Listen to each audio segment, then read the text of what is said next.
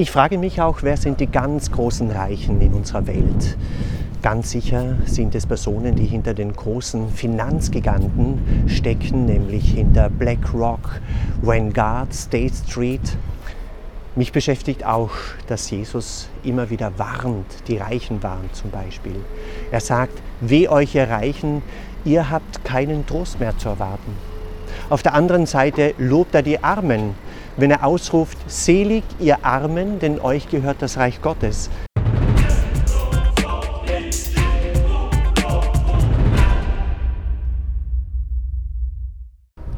Die großen Gewinner in den vergangenen Monaten von Lockdowns und Anti-Corona-Maßnahmen waren offensichtlich Firmen aus dem Bereich von Big Tech und Big Pharma, wie zum Beispiel Amazon, Apple, Google oder Pfizer. Und aufgefallen ist mir, dass sich eine Tendenz verfestigt hat, nämlich dass die Reichen reicher geworden sind und die Armen ärmer. In unseren Breiten zähle ich zum Beispiel zu den armen Familien mit alleinerziehenden Müttern. Und ich habe festgestellt bzw. erfahren, dass in den Entwicklungsländern die extreme Armut in den vergangenen Monaten um 40 Prozent gestiegen ist. Ich frage mich auch, wer sind die ganz großen Reichen in unserer Welt? Ganz sicher sind es Personen, die hinter den großen Finanzgiganten stecken, nämlich hinter BlackRock, Vanguard, State Street.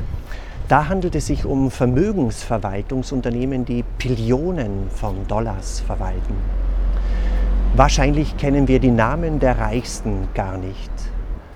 Es interessiert mich, was in unserer Welt abläuft und ich frage mich auch, inwiefern haben die ganz Reichen Einflussnahme auf die Abläufe in unserer Gesellschaft.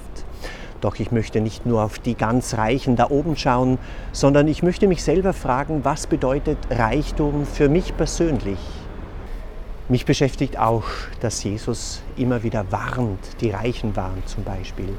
Er sagt, weh euch ihr Reichen, ihr habt keinen Trost mehr zu erwarten. Auf der anderen Seite lobt er die Armen, wenn er ausruft, selig ihr Armen, denn euch gehört das Reich Gottes. Ich würde es so ausdrücken, glücklich seid ihr armen Menschen, denn ihr könnt Gott erleben, Gott ist euch nahe. Mir ist schon klar, es gibt arme Menschen, die böse sein können und deshalb auch Gott nicht so gut erfahren können. Und es gibt Reiche, die gute Menschen sind. Ganz klar gibt es viele Reiche, die ihr Vermögen redlich verdient haben und es auch einsetzen zum Wohl anderer. Reichtum ist meines Erachtens also nicht an sich schlecht. Wohlstand ist nicht an sich etwas Negatives. Und doch fällt mir auf, dass Jesus die Armen als die hervorhebt, die Gott besser erfahren können oder die Gott überhaupt erleben können. Ich verstehe diese Aussagen Jesus so. Er warnt mich vor der Gier nach immer mehr haben. Diese Gier kann zwar viele zu großem Reichtum führen, aber sie ist vor allem eine Gefahr für mich selbst.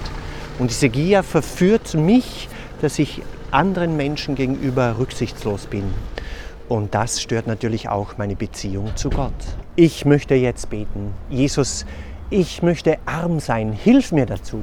Mach mich frei von Gier und ich möchte einfach leben, damit ich frei bin, Gott zu lieben und die Menschen zu lieben und so glücklich bin. Du machst mir Mut zu so einer Lebensweise, weil du mir sagst, selig die arm sind, denn ihnen gehört das Reich Gottes.